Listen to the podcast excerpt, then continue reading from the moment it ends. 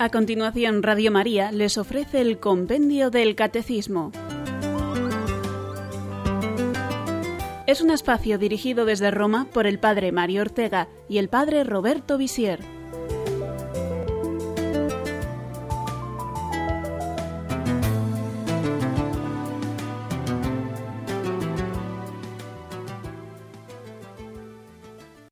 Bienvenidos queridos oyentes al programa sobre el compendio de Radio María. Hoy vamos a hablar de el perdón de los pecados, pero no del sacramento de la confesión, sino del poder que Cristo ha dado a la Iglesia para perdonar los pecados. Es esa parte del credo en la que después de proclamar nuestra fe en el Espíritu Santo y en la Iglesia decimos creo en el perdón de los pecados. Son las preguntas del compendio 200 y 201 y los números del Catecismo Mayor para los que quieran ampliar su formación sobre el perdón de los pecados son del 976 al 987.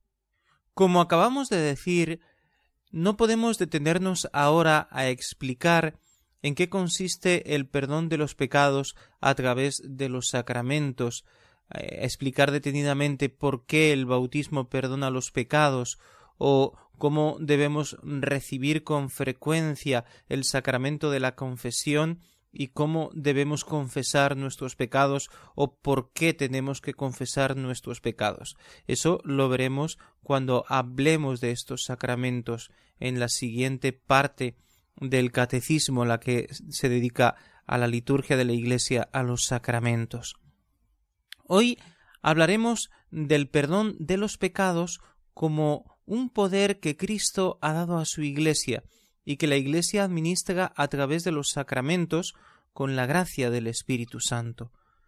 Es maravilloso contemplar la unidad, la coherencia de la fe, porque este tema está unido al pecado original del que hablamos cuando hablábamos de la creación, a Jesucristo, a todo el misterio de Cristo, porque Él se ha hecho hombre para redimir a los hombres y dentro de la redención está la purificación de los pecados como reconciliación con Dios.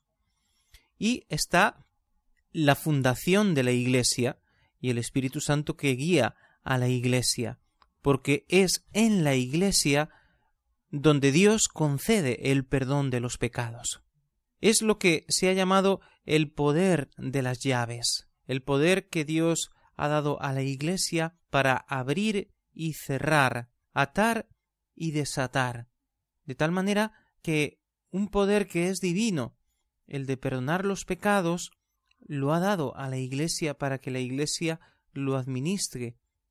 Para entrar en la Iglesia y, y formar parte de esta familia de Dios, de este pueblo de Dios, es necesario antes ser purificados o en ese momento en el que entramos en la Iglesia a través del bautismo somos purificados, redimidos y entramos a formar parte de ese pueblo santo que debe vivir en santidad, pero que está marcado por ese pecado original, por esa inclinación al pecado, y por tanto tiene que renovar el perdón a través del sacramento de la penitencia.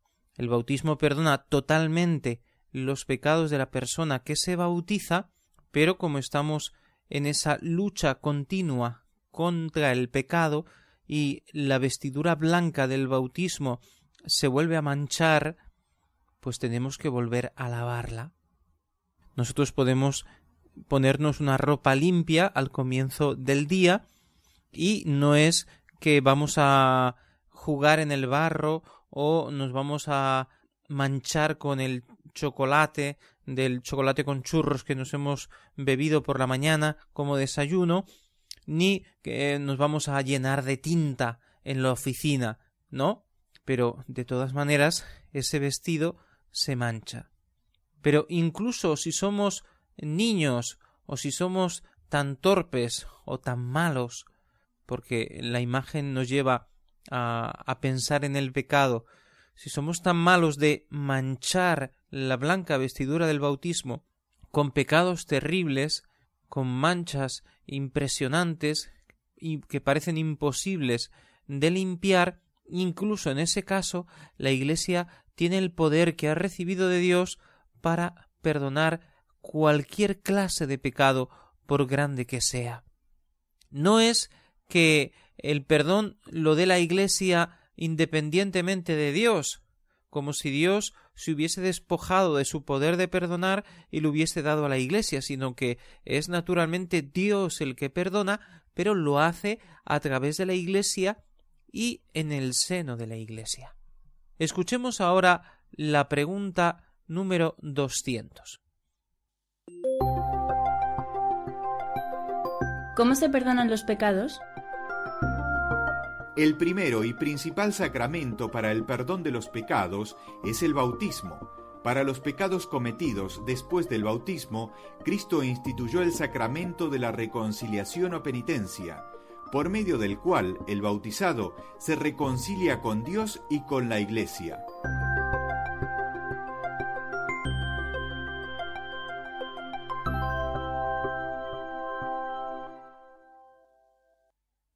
Antes de explicar más detenidamente lo que nos acaba de decir el compendio del catecismo, me parece muy importante que comprendamos primero la gran necesidad que tenemos de ser redimidos, salvados, perdonados. Esto es el centro del mensaje de la salvación. Ya en el Antiguo Testamento, la Biblia, la historia de la salvación, nos enseña que el pueblo ha sido elegido para formar un pueblo santo que tiene que cumplir los mandamientos, que tiene que vencer el pecado, que tiene que ser fiel a Dios, que camina hacia su salvación definitiva. De modo que la liberación de Egipto y la alianza en el Sinaí no es simplemente una salvación temporal, sino que está llamando al pueblo a una conversión hacia Dios y a una salvación definitiva que se le promete por medio de la promesa del Mesías. Y cuando llega ese Mesías, que es Cristo el Señor, viene para entregar su vida como rescate por todos. Es el buen pastor que da la vida por las ovejas. Es el Cordero de Dios que quita el pecado del mundo. Y esto es una afirmación del Nuevo Testamento continua, repetidísima. Recordemos algunas frases del Nuevo Testamento sin ser exhaustivos. Cristo murió por nuestros pecados, dice San Pablo. También dice resucitó para nuestra justificación. También el apóstol añade hemos sido comprados al precio de la sangre de Cristo el Cordero sin mancha. La carta a los Hebreos Jesús ha ofrecido de una vez para siempre un sacrificio eterno. Él es sumo sacerdote y a la vez es víctima y altar. Es la ofrenda definitiva. porque los sacrificios de los animales no podían perdonar los pecados? Cuando San Pedro habla en el día de Pentecostés a aquellos que se reúnen ante eh, el estruendo de la venida del Espíritu Santo y aquellos hombres que hablan en lenguas, aquella multitud que lo escucha les habla de Cristo y cuando ellos ante lo que les ha dicho San Pedro se conmueven y preguntan ¿qué debemos hacer? Y San Pedro les dice bautizaos, convertíos de vuestra vida, bautizaos para que se os perdonen los pecados. Y esto no es solamente para vosotros, sino para vuestros hijos y para todos aquellos que creerán en Cristo. En la institución de la Eucaristía Jesús ha dicho esto es mi cuerpo que se entrega por vosotros, esta es mi sangre derramada para el perdón de los pecados. El profeta Isaías cuando anuncia la pasión de Cristo dice ha sido triturado por nuestros pecados y por su sacrificio hemos sido curados y su muerte nos ha traído la paz. Así que esto es algo evidente. Jesús ha venido no a rescatar el pueblo del dominio de los romanos o a traer una liberación terrena que sin duda no existe. Quiero decir, no podemos decir después de que Cristo vino a salvar a los hombres, ya no se padece esclavitud ni guerra, porque nos ha liberado el Señor de todas esas esclavitudes, guerras y opresiones. Sabemos que no es así. Siguen existiendo opresiones, guerras, hambre, necesidades, injusticias, porque el Señor ha venido a salvarnos del pecado. Pero el hombre conserva su libertad, y por tanto aquellos que no se dejan salvar, que no se dejan perdonar, aquellos que no creen en el perdón de los pecados y que no creen que la Iglesia tiene el poder de, de, perdonar los pecados y que por tanto no se acercan a la Iglesia, no pueden ser transformados, no pueden recibir esa vida nueva que nace precisamente del perdón de los pecados. ¿Cómo nos perdona la Iglesia o Dios a través de la Iglesia? Primero a través del bautismo, que es puerta para entrar en la Iglesia y que nos purifica de todos los pecados y de la pena merecida por esos pecados. Pero, como decíamos antes, permanece la tendencia al pecado. ¿Por qué bautizamos a los niños si los niños no tienen pecado? En primer lugar, para perdonar el pecado original. Aunque permanezca la concupiscencia que nos inclina al pecado, en el bautismo recibimos el perdón del pecado original. Pero si ese niño no tiene culpa del pecado original que mancha la naturaleza humana, ¿por qué tiene que ser perdonado?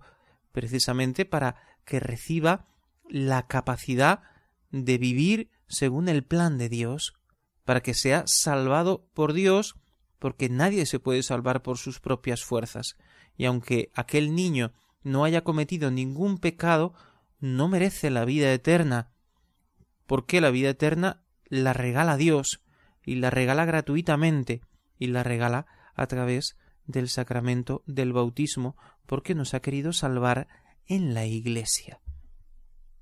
El niño bautizado no tiene pecados personales, pero es redimido por Cristo a través de las aguas del bautismo y recibe la capacidad de vencer el pecado.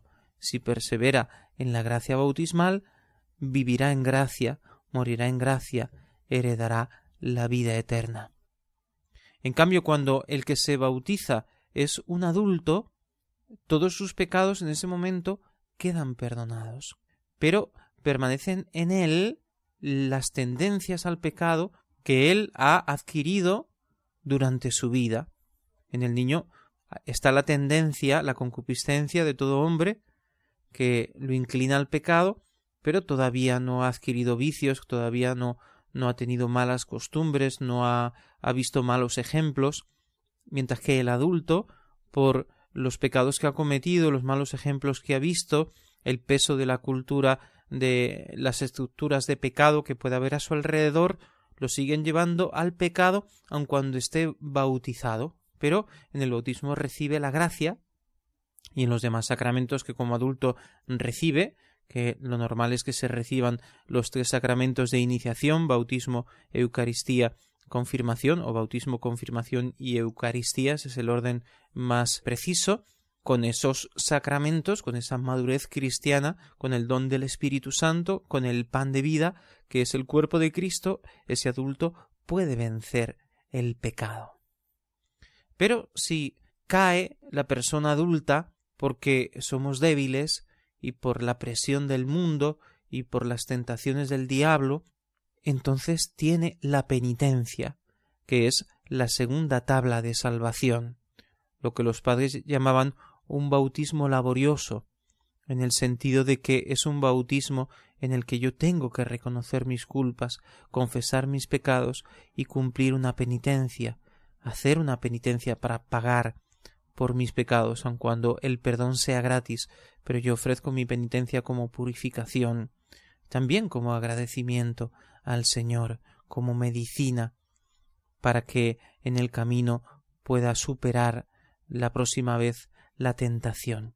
El mismo sacramento de la penitencia es un sacramento de curación, de sanación, que mm, me está sanando progresivamente, que me está ayudando a tener una salud más robusta.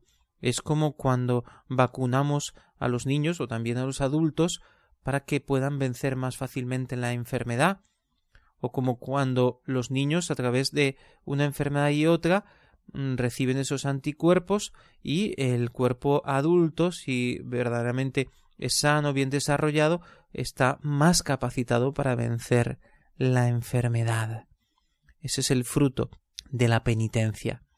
El sentido, por tanto, de el perdón de los pecados es la plena reconciliación con Dios, porque no podemos mirar el pecado simplemente como un peso moral, como un consejo ético. Tienes que ser bueno, has sido malo, y esa maldad que hay en tu corazón no te deja ser feliz, te quita la alegría, y tú necesitas sentir el perdón, que lo que has hecho ya lo has pagado.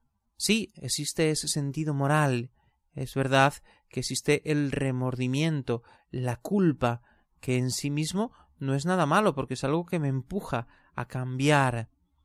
Puede llegar a ser enfermizo, ¿no? Una persona que tiene escrúpulos o que tiene un problema psicológico de una autoestima bajísima, de una depresión y entonces se siente culpable por todo, se siente incapaz de nada. No es eso el verdadero arrepentimiento. Pero a lo que voy es a que la reconciliación, sobre todo lo que quiere restituir, restablecer y sanar, es la relación con Dios. La reconciliación es con Dios, también conmigo mismo, también con los demás, también con la Iglesia. Pero la raíz de todo es esa reconciliación con Dios. Yo puedo recuperar esa amistad con el Señor. La gracia de Dios que he recibido en el bautismo y que puedo perder a través del pecado mortal se me restituye en el momento de la confesión.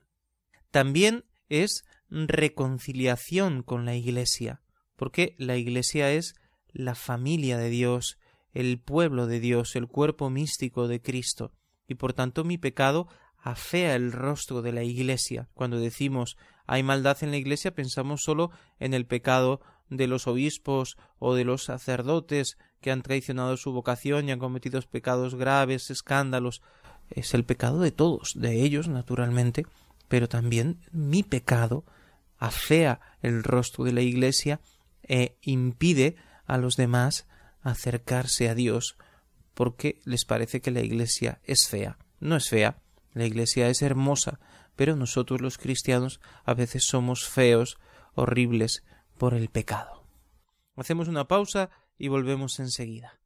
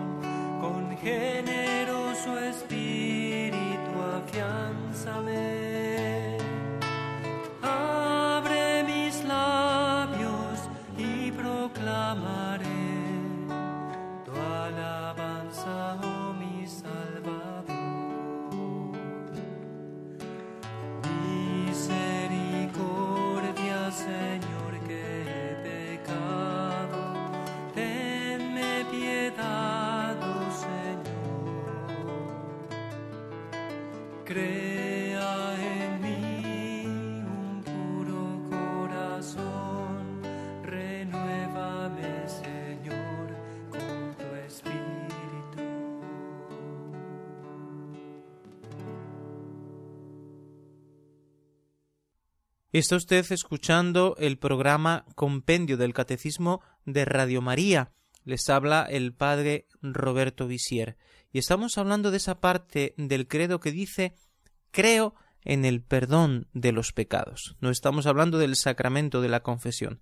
Estamos hablando del perdón de los pecados, de ese poder que tiene la Iglesia para reconciliarnos con Dios. Dice el apóstol San Pablo, dejaos reconciliar con Dios. Y esto es misión de la Iglesia, reconciliar a los hombres con Dios y también reconciliar entre sí a los hombres, porque eso es un camino que nos lleva hacia Dios. Escuchemos ahora la pregunta 201. ¿Por qué la Iglesia tiene el poder de perdonar los pecados? La Iglesia tiene la misión y el poder de perdonar los pecados porque el mismo Cristo se lo ha dado. Recibid el Espíritu Santo. A quienes perdonéis los pecados les quedan perdonados. A quienes se los retengáis les quedan retenidos.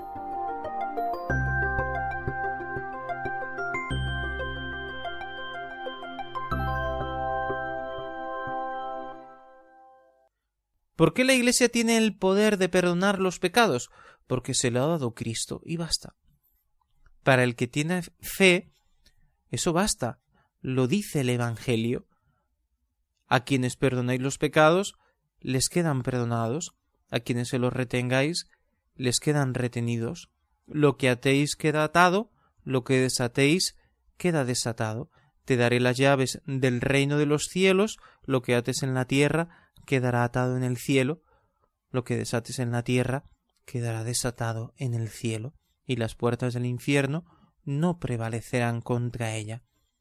Yo creo en la palabra de Dios, en el Evangelio, en Jesucristo, que tiene una autoridad divina porque es verdadero Dios y verdadero hombre, Él lo ha dicho así, Él sabrá por qué lo ha hecho, es voluntad de Cristo y yo lo acepto. Muy bien, pero, naturalmente, surge la pregunta ¿por qué lo ha hecho? ¿Por qué debe ser así? ¿No podría ser de otra manera? Y es una pregunta legítima, porque tenemos que comprender nuestra fe y tenemos que dar razón de nuestra fe al que nos la pida, y por eso es bueno profundizar y tener las ideas más claras, aceptar lo que dice Jesús, pero a la vez comprenderlo. Es cierto que Dios, que tiene el poder de perdonar los pecados, que es el único que tiene ese poder y aquel a quien Él se lo conceda, puede seguir perdonando los pecados directamente, sin la intervención de la Iglesia. No es que al darle el poder a la Iglesia, Él se ha quedado sin el poder de perdonar. Pero después de la redención obrada por Jesucristo, siempre Dios distribuye su perdón a través de la Iglesia. Por eso, cuando decíamos que se pueden salvar los que no han conocido la Iglesia de Dios, pero tratan de servir a Dios tal como lo conocen y de ser fieles a su conciencia, decíamos que de alguna manera ellos están unidos a la Iglesia y participan de la gracia de Cristo de modo misterioso aunque no sean bautizados. De esta manera siempre que Dios concede el perdón, lo concede a través de Cristo y a través de la Iglesia. Pero es verdad que si una persona verdaderamente arrepentida le pide perdón a Dios, Dios la puede perdonar. Esto se llama un acto de contrición perfecta. Pero, ¿por qué entonces Dios le da el poder a la Iglesia? Jesús le dice a los apóstoles, vosotros tenéis el poder de perdonar o de no perdonar, de perdonar la culpa o de retener el perdón. ¿Por qué lo quiere institucionalizar? Porque ¿cómo podemos tener la certeza del perdón?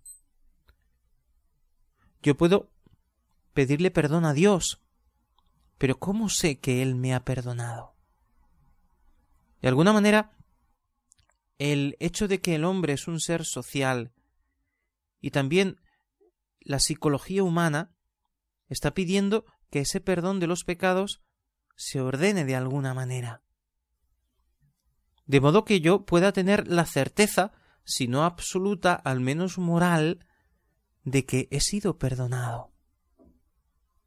Y además tener la orientación y la guía de la Iglesia. Y esto es importante. Solamente el que recibe el sacramento del bautismo y el sacramento de la penitencia puede tener esa certeza.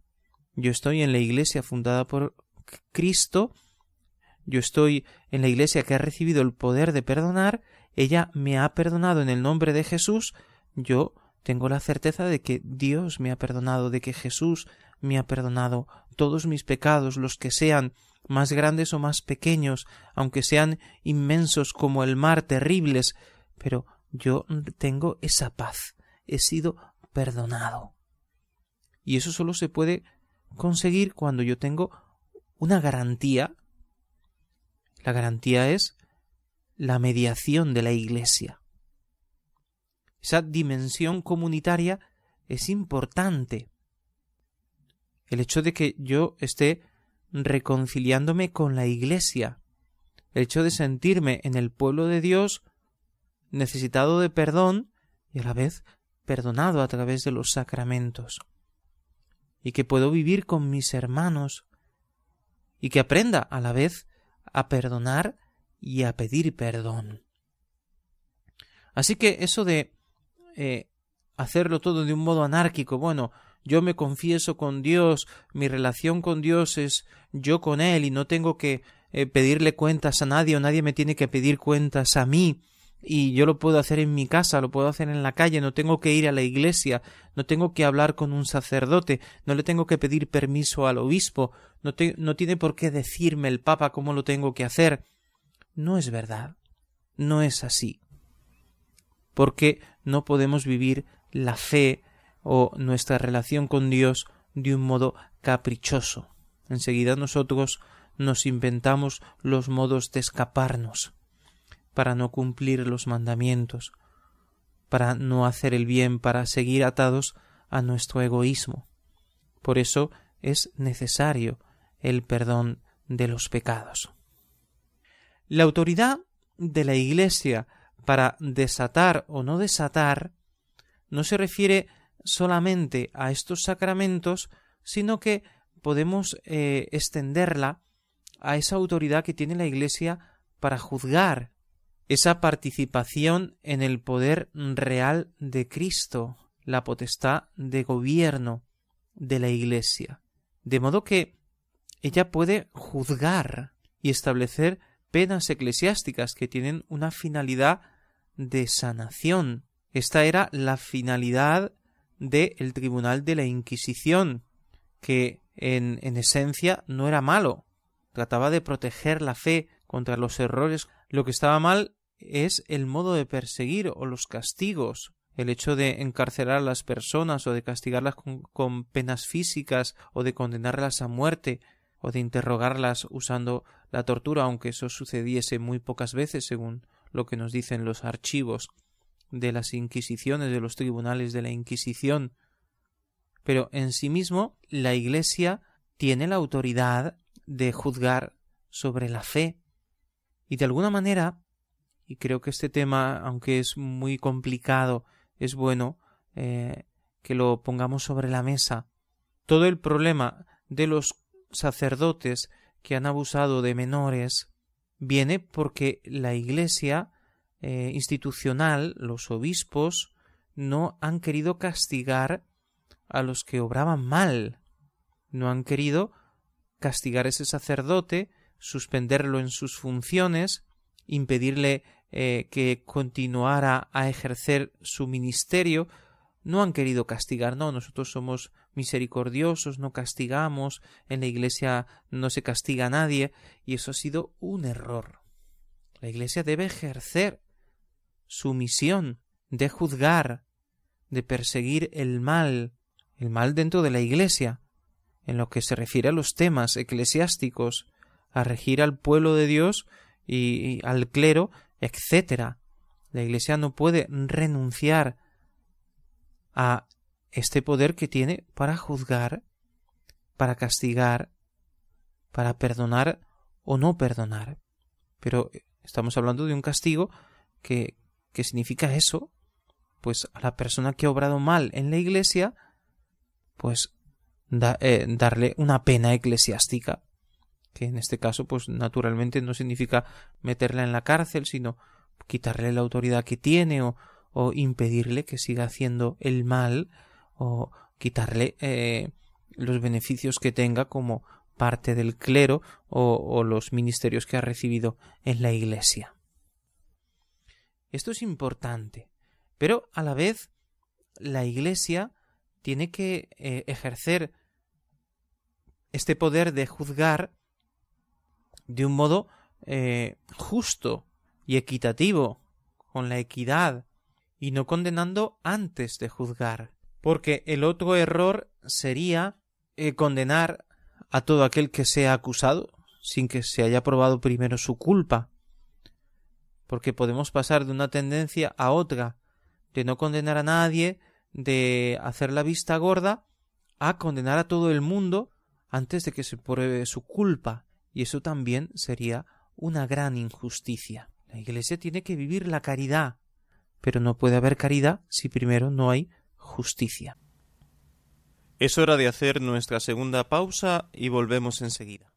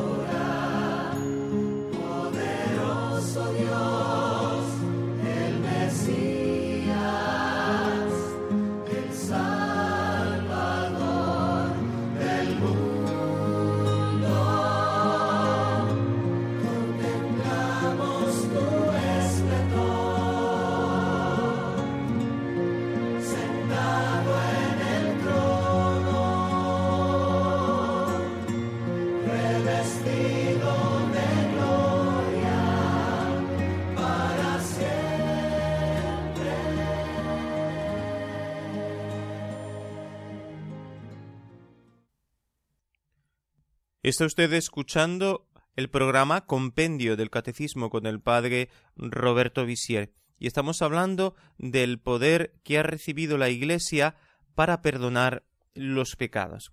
Y quisiera detenerme en este último cuarto de nuestro programa en una reflexión que hace el Papa Juan Pablo II en la exhortación apostólica Reconciliación y Penitencia, que está dedicada sobre todo al sacramento de la confesión, pero en la que habla también de la Iglesia reconciliadora y reconciliada, es decir, de la misión que tiene la Iglesia de reconciliar el mundo con Dios, los hombres con Dios, los hombres entre sí, y también habla de la reconciliación de los hombres con la creación, el respeto que tiene que tener el hombre por la naturaleza que Dios ha creado, nos la ha entregado como administradores y que nosotros no podemos ofender en el sentido de cometer terribles atentados ecológicos contra la naturaleza. En este sentido, también se debe vivir esta reconciliación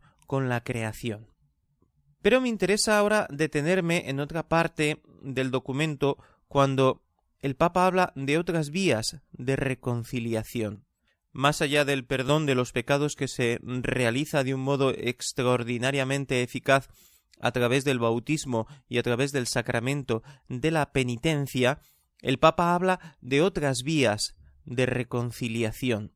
Estas vías son la primera, la oración, y en esto el Papa cita la comunión de los santos, porque nos habla con estas palabras de la Virgen y de los santos que interceden por nosotros. Sin duda la Virgen Madre de Dios y de la Iglesia y los santos que llegaron ya al final del camino terreno y gozan de la gloria de Dios, sostienen con su intercesión a sus hermanos peregrinos en el mundo en un esfuerzo de conversión, de fe, de levantarse tras cada caída, de acción para hacer crecer la comunión y la paz en la Iglesia y en el mundo. Otro medio de reconciliación sería la predicación, porque la Iglesia como discípula del único Maestro que es Jesucristo, no se cansa de proponer a los hombres la reconciliación y no duda en denunciar la malicia del pecado, en invitar y pedir a los hombres que se reconcilien con Dios.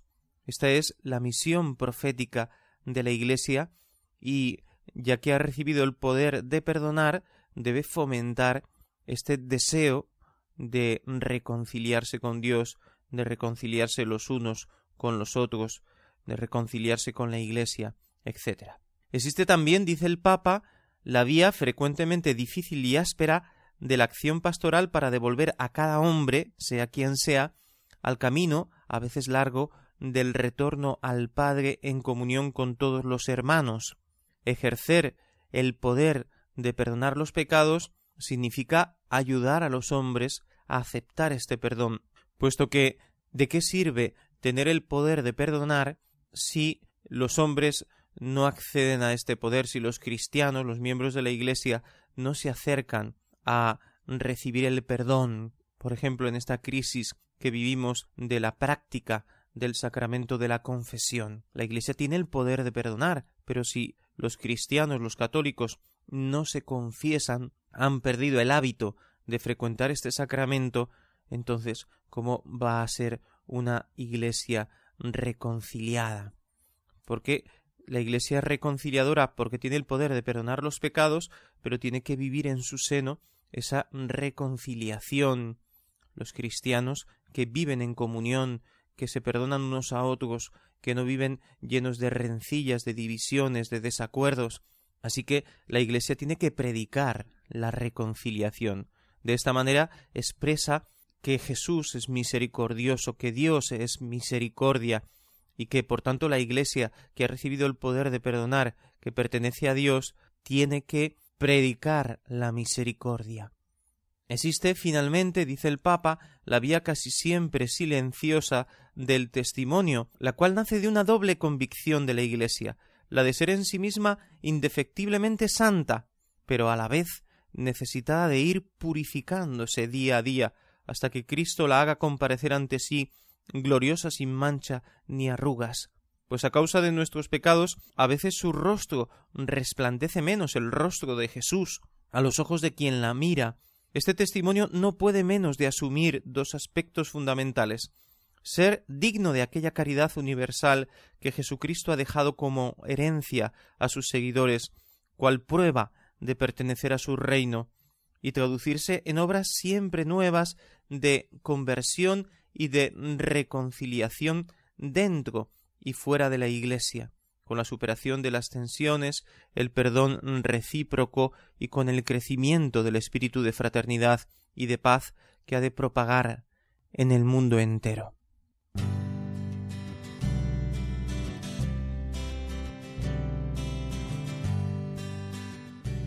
Y tomamos la síntesis de hoy, nuestro resumen de este tema sobre el perdón de los pecados del Catecismo de la Iglesia Católica, los números 984 al 987. Dice así el Catecismo. El credo relaciona el perdón de los pecados con la profesión de fe en el Espíritu Santo. En efecto, Cristo resucitado confió a los apóstoles el poder de perdonar los pecados cuando les dio el Espíritu Santo.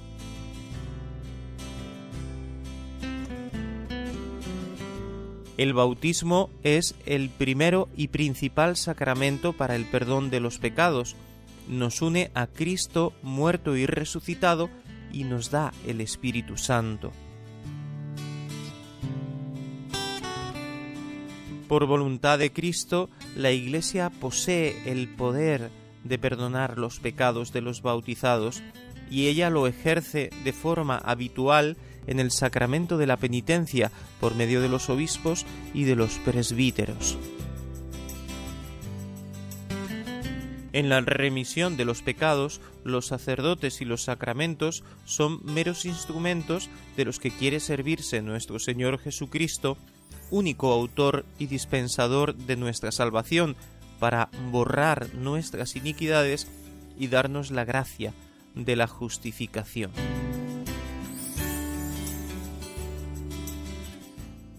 Y con este hermoso y clarísimo resumen, damos por terminada nuestra reflexión y esperamos las preguntas de nuestros oyentes.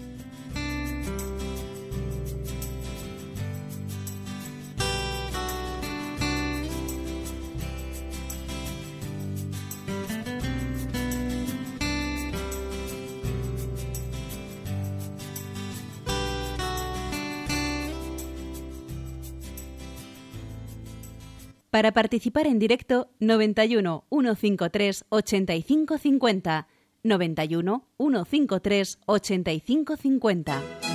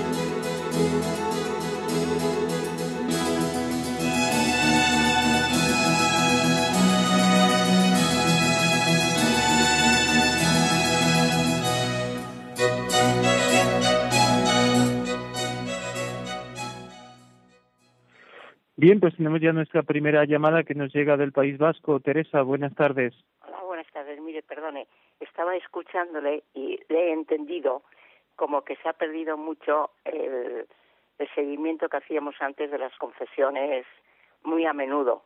Pero le voy a decir una cosa, yo donde vivo normalmente vas a una iglesia y muy pocas veces ves a un sacerdote confesando.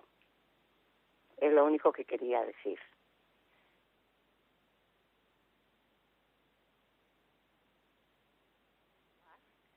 Y no ves a ningún a ningún confesor, o sea que claro, si se ha perdido, estoy de acuerdo con usted, pero claro, no sé, eso también habría que darle, no sé, un poco un toque a los sacerdotes, ¿no? Bueno, y perdone por mi atrevimiento, ¿eh? Gracias. De nada.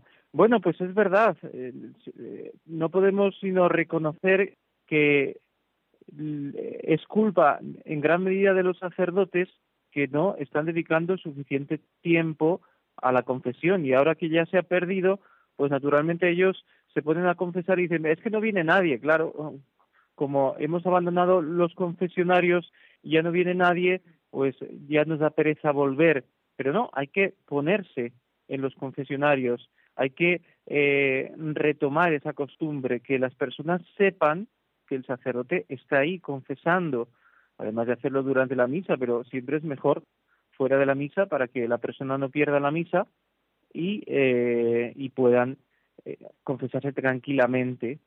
Así que todos tenemos que hacer ese esfuerzo, los laicos, los sacerdotes y también los obispos, instando a los sacerdotes a que se recupere este sacramento que es tan importante para el crecimiento espiritual de los cristianos. Begoña desde Burgos, buenas tardes. Hola, buenas tardes. Bueno, a ver, eh, quería hacerle una pregunta.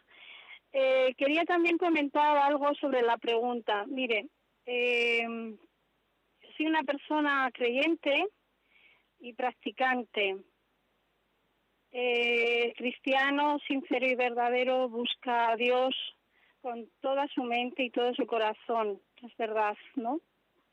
Entonces, bueno, cuando, cuando un ser humano, un cristiano, siente la necesidad de, de buscar al Señor, le busca con sinceridad. Y cuando hablo de buscarlo, me estoy refiriendo a tener una relación íntima con su Padre, con su, con su Salvador, Salvador ¿no? Entonces, la, la pregunta es, ¿qué oración es más mm, importante para Dios eh, cuando tú vas a buscarlo? ¿La privada, la en público? Porque claro, mm, cuando un cristiano quiere buscar al Señor con todo su corazón y toda su mente, lo está haciendo ya, está abriendo su corazón. Entonces, eh, realmente eh, no, entiendo, no entiendo por qué hay, tiene que haber una persona eh, eh, intercedora que interceda para perdonarme los pecados cuando la Biblia es clara y dice que el Señor perdona todos nuestros pecados si nos arrepentimos. Bien, ya entonces son dos preguntas y las respondemos. La primera pregunta, la oración es muy importante para eh, precisamente entrar en esa comunión con Dios. Es importante la oración vocal, es importante la oración mental.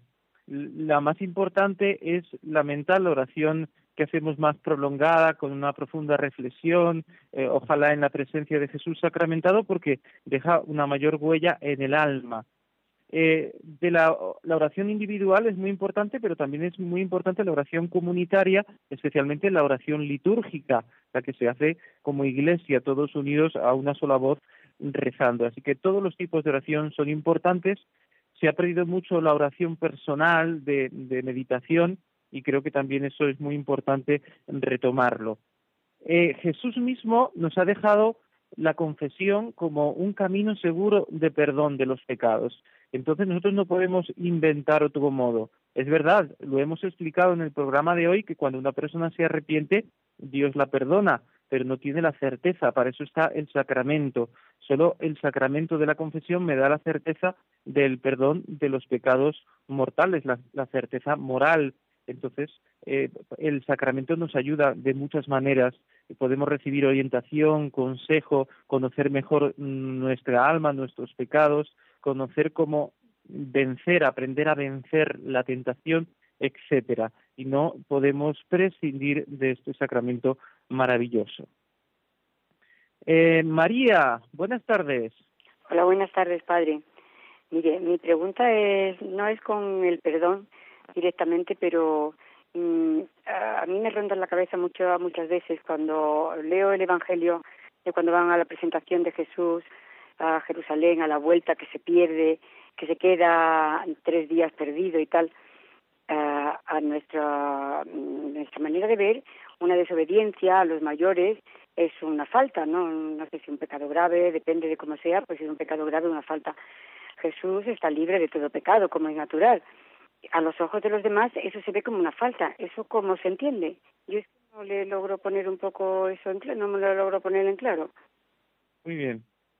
Bueno, pues esa escena que realmente es un poco sorprendente de la pérdida de Jesús en el templo no fue una desobediencia en el sentido de que eh, no es que Jesús eh, desobedeciera a los padres que le habían dicho no te quedes, eh, me quiero quedar, no te quedes, no, me quedo, no, sino que de alguna manera él se queda sin decir nada y naturalmente da un buen disgusto a Santa María y a San José, es cierto, los quiere poner a prueba y les quiere hacer eh, comprender que él es sobre todo hijo del Padre y que tiene que empezar ya a cumplir su misión y que él debe estar en la casa de su Padre, que es el templo. Es decir, les está enseñando esa comunión eh, íntima con el Padre, esa misión mesiánica que ya desde aquel momento pues ya vivía, porque lo vivía desde siempre, y eh, es una prueba, es realmente una escena misteriosa, pero está expresando esa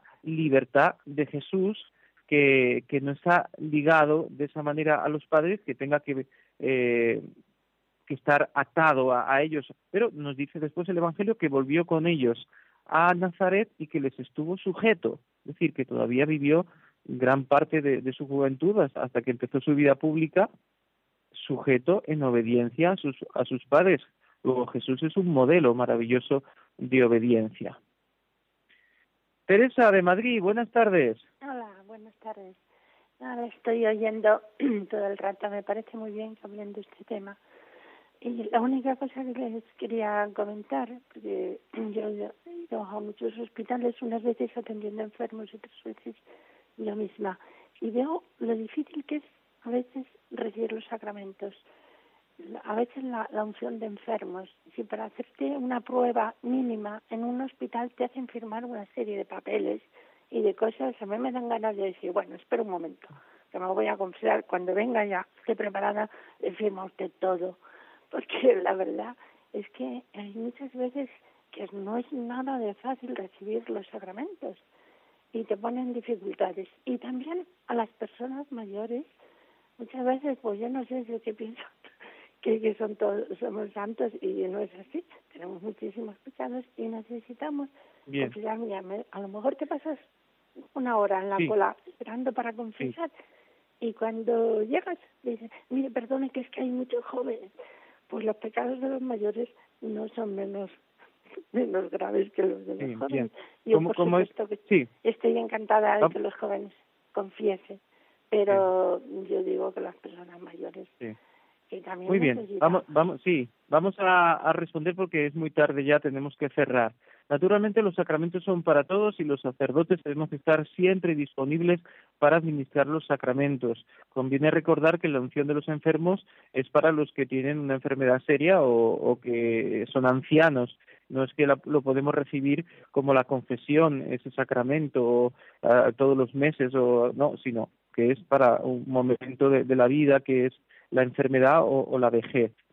Y no se deben hacer distinciones de edad, naturalmente, pues tenemos que intentar atender a todos los fieles, eh, especialmente a los más necesitados, a los, mm, a los enfermos, a los, a los más débiles, a los que tienen una urgencia mayor de ser atendidos. Y nos despedimos, vamos a rezarle a la Virgen María y a darles la bendición eh, como hacemos siempre. Rezamos juntos. Dios te salve María, llena eres de gracia, el Señor es contigo, bendita tú eres entre todas las mujeres y bendito es el fruto de tu vientre, Jesús. Santa María, Madre de Dios, ruega por nosotros pecadores, ahora y en la hora de nuestra muerte. Amén. Y la bendición de Dios Todopoderoso, Padre, Hijo y Espíritu Santo, descienda sobre vosotros y os acompañe siempre. Buenas tardes.